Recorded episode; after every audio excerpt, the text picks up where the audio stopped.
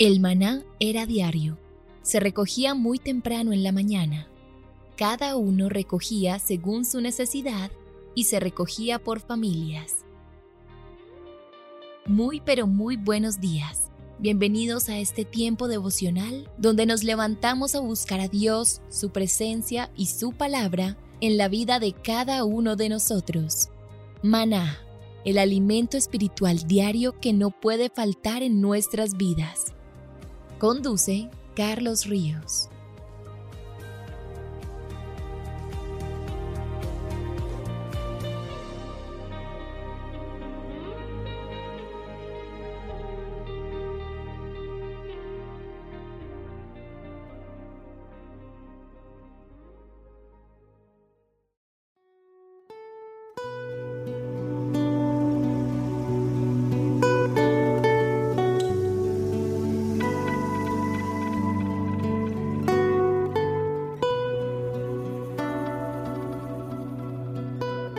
Agenda devocional maná. El pasaje sugerido para la lectura en tu devocional personal el día de hoy es Lucas 2, del 8 al 20. En contraste con el relato anterior, en estos versículos vemos a unos pastores dispuestos a adorar al Salvador. Piensa en maneras en las que hoy le puedes adorar y adórale. Te invitamos ahora a que respondas las preguntas que encuentras en tu agenda que te llevarán a conocer cada vez más a Dios y crecer en tu vida espiritual. Al final de cada semana encontrarás las respuestas en nuestras redes sociales Instagram y Facebook.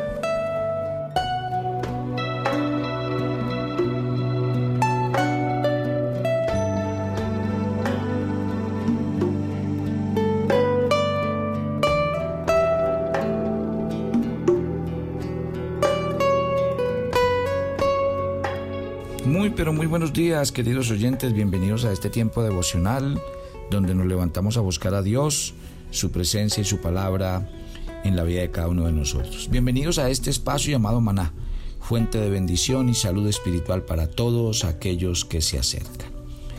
Estamos hablando acerca de los pastores.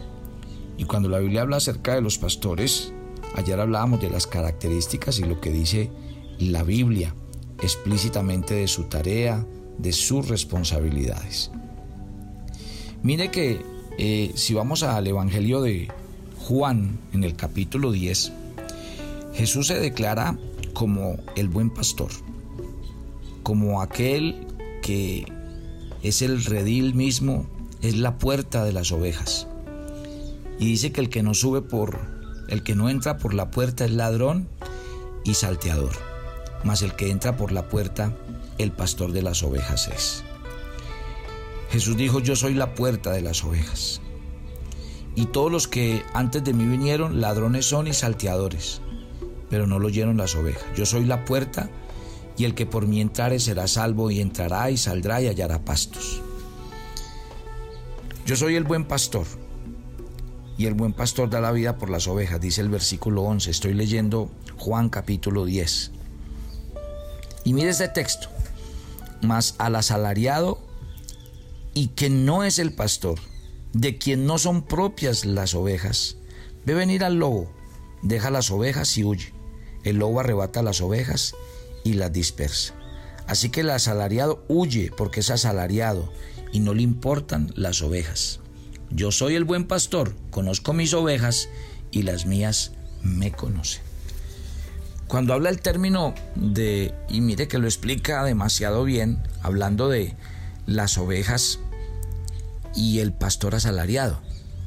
Obviamente cuando hablamos de una persona que trabaja por un salario, podríamos decir que el que trabaja por un salario es alguien que presta un servicio a cambio de una remuneración. Yo insisto que la vida de un pastor no debería estar basada como una profesión, sino como una vocación un llamado, porque fácilmente se puede incurrir en esto. Mire lo que dice el Señor, porque cuando el Señor habla de este tipo de, de, pastores, obviamente ustedes conocen muchas historias bíblicas acerca de las ovejas y los pastores. Acuérdense que los pastores cuidaban de noche su rebaño para que el lobo no pudiera devorar las ovejas. Inclusive los pastores caminaban delante del rebaño. Y esto significa que si algo estaba por suceder al rebaño, el pastor lo sufría primero. Si una oveja dejaba el aprisco, no le importaba al pastor si era de noche, si no había comido. El pastor salía a buscarla hasta encontrarla, la cargaba en sus hombros y la traía de nuevo al aprisco. Los pastores asalariados realmente no están interesados por las ovejas y lo dice este texto de Juan capítulo 10 que acabamos de leer. ¿Por qué? Porque ellos únicamente están animados por un interés y no por el bien de las ovejas. El pastor asalariado es lo contrario a Cristo, porque en lugar de cuidar y alimentar las ovejas, el asalariado las devora, se alimenta de su carne, se viste de su lana. En lugar de dar pasto verde, le da pasto seco, comida chatarra. Y en las escrituras se habla mucho de esta clase de pastores asalariados. Dice más el asalariado y que no es el pastor, de quien no son propias las ovejas, ve venir al lobo y deja las ovejas, las ovejas y huye, y el lobo arrebata las ovejas y las dispersa. Así que el asalariado huye porque es asalariado y no le importan las ovejas. Tremendo este texto de Juan capítulo 10. Los, los pastores entonces a los que hace mención este relato corresponden a pastores que realmente viven indebidamente del rebaño, que han dejado que sus corazones se llenen de soberbia, de altivez y que realmente no tengan una verdadera actitud de amor y de cariño por el rebaño, por el rebaño. De, realmente de eso se trata. Así que ojo con este tema, es demasiado importante lo que nosotros vamos a estudiar aquí. Quiero eh, darles unos versículos que me, impactaron mucho cuando estaba haciendo el, estudio de lo que significa un pastor asalariado y me llama mucho la atención. Eh, mire y verá que en Primera de Corintios capítulo 16 versículo 2 dice, cada primer día de la semana, cada uno de vosotros ponga parte de algo según haya prosperado porque la escritura dice en 1 de Timoteo 5:17, los ancianos que gobiernen bien sean tenidos por dignos de doble honor, mayormente los que trabajan en predicar y enseñar, pues la escritura dice, no pondrás bozal al buey que trilla, y digno es el obrero de su salario. Pero el salario honesto asignado por Dios no tiene que ver con que un pastor se haga ni rico ni millonario a costa de las ovejas. Está bien, la Biblia determina que ellos deben vivir y que deben vivir bien porque predican el Evangelio, porque viven del Evangelio. ¿Sí? Pero mire, mire lo que dice la Escritura. Lastimosamente, aunque en la Escritura está claro que a los, que a los pastores y a los que predican y a los que enseñan hay que tenerlos en doble honor, que ellos trabajan y que ellos son dignos de su salario. Mire lo que dice la Biblia. Segunda de Pedro capítulo 2 versículo 3 dice, por avaricia harán mercadería de vosotros con palabras fingidas sobre los tales ya de largo tiempo la condenación no se tarda y su perdición no se duerme. Primera de Timoteo 6:5, hombres corruptos de entendimiento y privados de la verdad, que toman la piedad como fuente de ganancia. Apártate de los tales. Y segunda de Timoteo capítulo 3 del 1 al 5 dice, también debes saber esto que en los postreros días vendrán tiempos peligrosos, porque habrán hombres amadores de sí mismos, avaros, vanagloriosos, soberbios, blasfemos, desobedientes a los padres, ingratos, impíos, que tendrán apariencia de piedad, pero negarán la eficacia de ella. A estos evita. Tremendo, ¿no? Tremendo. O sea que la Biblia, por eso yo insisto, que por eso es que uno se tiene que ceñir a la palabra de Dios, porque Dios es tremendamente claro en su palabra de, de, de, los errores que uno puede cometer como pastor. Entonces, un error que uno puede cometer como pastor, este primero, convertir el pastorado en una fuente de ganancia o convertirme en un asalariado. Veamos qué otros elementos nos habla la Biblia y que nos llama la atención con respecto a los posibles errores en los que podía entrar un pastor. Que hay algo muy contundente con respecto al tema de los pastores y, Pablo lo dice en su primera carta, primera de Juan capítulo 4 versículo 1. Amados, no creáis a todo espíritu, sino probad los espíritus, los espíritus si son de Dios, porque muchos falsos profetas han salido por el mundo. ¿Cómo uno puede distinguir, por ejemplo, a, un falso pastor? Es muy sencillo, vea. Un falso pastor no ama a Dios, se ama a sí mismo. Habla más de él y de sus logros que de la palabra del Señor. Y es que la Biblia lo dice así, acabamos de leer de personas que se aman a sí mismos, que son vanagloriosos y que todo el tiempo están centrados en sí mismos. Segunda de Timoteo capítulo 3 verso 1 dice, también debes saber esto, que en los postreros días, o sea, en los días que estamos viviendo, vendrán tiempos peligrosos, porque habrán hombres amadores de sí mismos y avaros. Estas personas no aman las almas, aman lo que tienen las almas ¿Se acuerda cuando el apóstol Pablo, en estos días se los mencioné, pero se los quiero leer, el apóstol Pablo en 2 de Corintios 12, 14 utiliza una expresión que me llama mucho la atención. He aquí, por tercera vez estoy preparándome para ir a vosotros y no seré gravosos, porque no busco, no busco lo vuestro, sino a vosotros. Qué belleza, mire un verdadero pastor. No busco lo vuestro, sino a vosotros. Me interesa sus vidas. En cambio, los pastores que viven en función de otra cosa, pues eh, realmente no aman las almas, aman lo que tienen las almas. Otra cosa importante, no estudian las escrituras, porque preparan mensajes es para conquistar el corazón de sus seguidores. Y ojo con eso, porque uno como pastor puede caer en eso, caer en el error de predicar para mantener contenta a la gente. Por allá en Jeremías, en el capítulo 23, mire lo que dice Jeremías en los versículos 31 y 32. Dice, dice Jehová, he aquí yo estoy contra los profetas que endulzan sus lenguas y dicen, Él ha dicho. He aquí dice Jehová, yo estoy contra los que profetizan sueños mentirosos y los cuentan y hacen errar a mi pueblo con sus mentiras y con sus lisonjas. Y yo no los envié ni los mandé y ningún provecho hicieron a este pueblo, dice Jehová. Estas personas lastimosamente no estudian las escrituras, sino que preparan mensajes para tener contenta y entretenida a la gente. Y eso es muy común. Últimamente se ve mucho ese mensaje. ¿Por qué? Porque no buscan agradar a Dios. Estos pastores lo que buscan es agradar a las personas y quedar bien con ellos. Y en eso el apóstol Pablo fue muy claro en Gálatas capítulo 1 cuando habló de ese tema de tener contenta a la gente. Pablo fue muy contundente en ese texto de Gálatas capítulo 1 en el versículo 10, cuando dijo, pues busco el favor de los hombres o el favor de Dios. Trato de agradar a los hombres si todavía, si todavía agradar a los hombres, no sería siervo de Cristo. Contundente es el apóstol Pablo. Pero estas personas no buscan agradar a Dios sino a las personas y quedar bien con ellos. Entonces, no predican el Evangelio para salvación, predican otro Evangelio que no tiene poder para salvar. Y de eso mismo habló Pablo en Gálatas 1, pero ya no en el 10 como acabé de leer, sino devolviéndome unos versículos en el 6 y el 7. Estoy maravillado de que tan pronto os hayáis alejado del que os llamó por la gracia de Cristo para seguir un evangelio diferente. Y no es que haya otro, sino que hay algunos que os perturban y quieren pervertir el evangelio de Cristo. La palabra del Señor sí es tenaz, ¿no? Mire que es que la Biblia habla muy claro. En estos tiempos se nota mucho eso. ¿Qué busca la gente?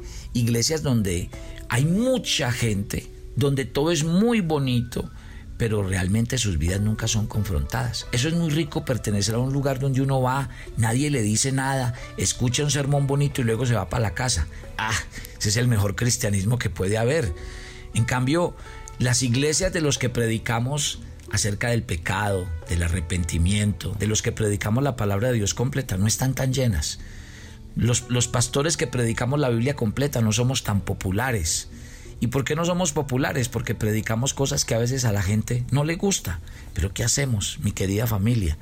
No se trata de tener contenta a la gente, se trata de predicar un evangelio que salve. Porque lo bueno es que cuando usted va a una iglesia donde se le predica el evangelio completo, usted está seguro de su salvación y no que lo tengan ahí de pronto entretenido nomás. Entonces, esta persona no busca obedecer a Dios, sino a sus intereses personales. Y ojo con esto, no tiene contentamiento, lo que tiene es avaricia en el corazón. Y eso lo dice el apóstol Pedro en segunda de Pedro, en el capítulo 2, en el verso 3. Segunda de Pedro capítulo 2. Mire lo que dice este texto tan, tan maravilloso que nos habla de este tipo de personas. Versículo 3 dice, y por avaricia harán mercadería de vosotros con palabras fingidas. Sobre los tales, ya de largo tiempo, la condenación no se tarda y su perdición no se duerme. No tienen como centro de todo a Cristo, sino su ministerio y el favor de las personas. O sea que estas personas viven en función de ellos. Y acuérdense que la Biblia es muy clara. Cuando el apóstol Pablo le escribía a los filipenses, él les decía cuál era el centro de su predicación y de qué se basaba su predicación. Pablo en Filipenses 3, del 18 al 19, dice claramente, porque por ahí andan muchos de los cuales os dije muchas veces, y aún ahora lo digo llorando, que son enemigos de la cruz de Cristo, el fin de los cuales será perdición, cuyo Dios es el vientre y cuya gloria es su vergüenza, que solo piensan en lo terrenal. Ojo que ahí cuando Pablo está hablando, no está hablando de, de, los incrédulos, no, cuando él dice, por ahí andan muchos de los cuales os dije, y aún no lo digo llorando, que son enemigos de la cruz, no son los inconversos, son los, los cristianos y los mismos pastores que no predican la verdad de la, de la cruz y terminan convirtiéndose en enemigos de la cruz. Y ojo que esto es la fuente de nuestra salvación. Estas personas no aman la palabra de Dios. ¿Y por qué no la aman? Muy sencillo, porque no la pueden obedecer. Y, y entonces en vez de hacer eso terminan es blasfemando, porque el que no obedece la palabra del Señor, pues obvio, va en contra de ella. Mire que Judas en el capítulo en el versículo 10, Judas no tiene sino un capítulo, en el versículo 10 dice, "Por estos pero estos blasfeman de cuanta cosa no conocen y en las que por naturaleza conocen se corrompen como animales irracionales." Mejor dicho, este texto que estamos hablando hoy es tremendo y estamos hablando de los errores en los que puede eh, incurrir eh, eh, hemos hablado ya casi de ocho características. no aman a Dios, sino que se aman a sí mismos, no aman las almas, aman lo que tienen las almas, no estudian las escrituras y, preparan mensajes para, para conquistar el corazón de la gente, no buscan agradar a Dios, sino a las personas, eh, no predican el Evangelio de salvación, sino que predican un Evangelio que no tiene poder para salvar, no buscan obedecer a Dios, eh, séptimo, no tienen eh, contentamiento, sino que tienen avaricia, lo acabamos de leer, y no tienen como centro a Cristo, a Cristo, sino el favor de las personas. No aman la palabra de Dios, sino que la blasfeman, dice el punto 9. Y este 10 es, no, no son llamados por Dios al ministerio. Más bien el llamado es un llamado personal. Y, en eso yo me acuerdo cuando estudiamos el libro de los Hechos, que nos encontramos un caso por allá en Hechos, en el capítulo 9. En Hechos capítulo 9, mire lo que dice el versículo 15. Dice, y el Señor le dijo, ve, porque instrumento me es escogido este para llevar mi nombre en presencia de los gentiles, de reyes y de los hijos de Israel. Pablo ahí, Pablo recibió un llamado a predicar. Y es que predicar y ser un pastor de ovejas es un llamado del Señor. Pero hay personas que no han recibido ese llamado. Y como no lo reciben, pues obviamente no, no, no, no, no viven el llamado como tiene que ser. Mañana seguimos. Este tema es interesantísimo y vale la pena reunir todos estos elementos y decir, mire tan tenaz cómo puede llevar el corazón del hombre a desviarse. Y lo peor es que cuando estamos hablando de pastores, a mí lo que me preocupa es que los pastores tienen mucha incidencia sobre sus feligreses, sobre sus feligresías. Y, lo que haga y diga un pastor tiene mucho impacto en la salvación, en la vida eterna, en el crecimiento espiritual. Por eso es que tenemos que hablar este tema. Padre, muchas gracias por esta mañana. Yo bendigo tu nombre y te doy gracias porque solo tu palabra nos puede alumbrar, solo tu palabra nos puede enseñar, solo tu palabra nos puede llevar a, a tomar decisiones sabias y entendidas. Gracias por tu palabra. Hoy hemos leído muchos versículos, muchos, pero es que de eso se trata, de que cuando nos hablen podamos sustentar las cosas desde la palabra de Dios y podamos tener argumentos claros. Yo sigo orando para que Dios rodee las iglesias de pastores con un genuino llamado y con una pasión por las almas, por Cristo, por la gran comisión. Para que realmente, Señor, los discípulos se vean edificados, enseñados, nutridos y puedan crecer en la fe y en el conocimiento tuyo y de tu palabra. Nos encomendamos a ti, pedimos tu bendición y te damos gracias. En Cristo Jesús, amén y amén. Y esta noche, 6 de la tarde, empezamos nuestro ayuno de 24 horas para que participe con nosotros. Yo los espero mañana y seguimos con este interesante estudio. Bendiciones para todos.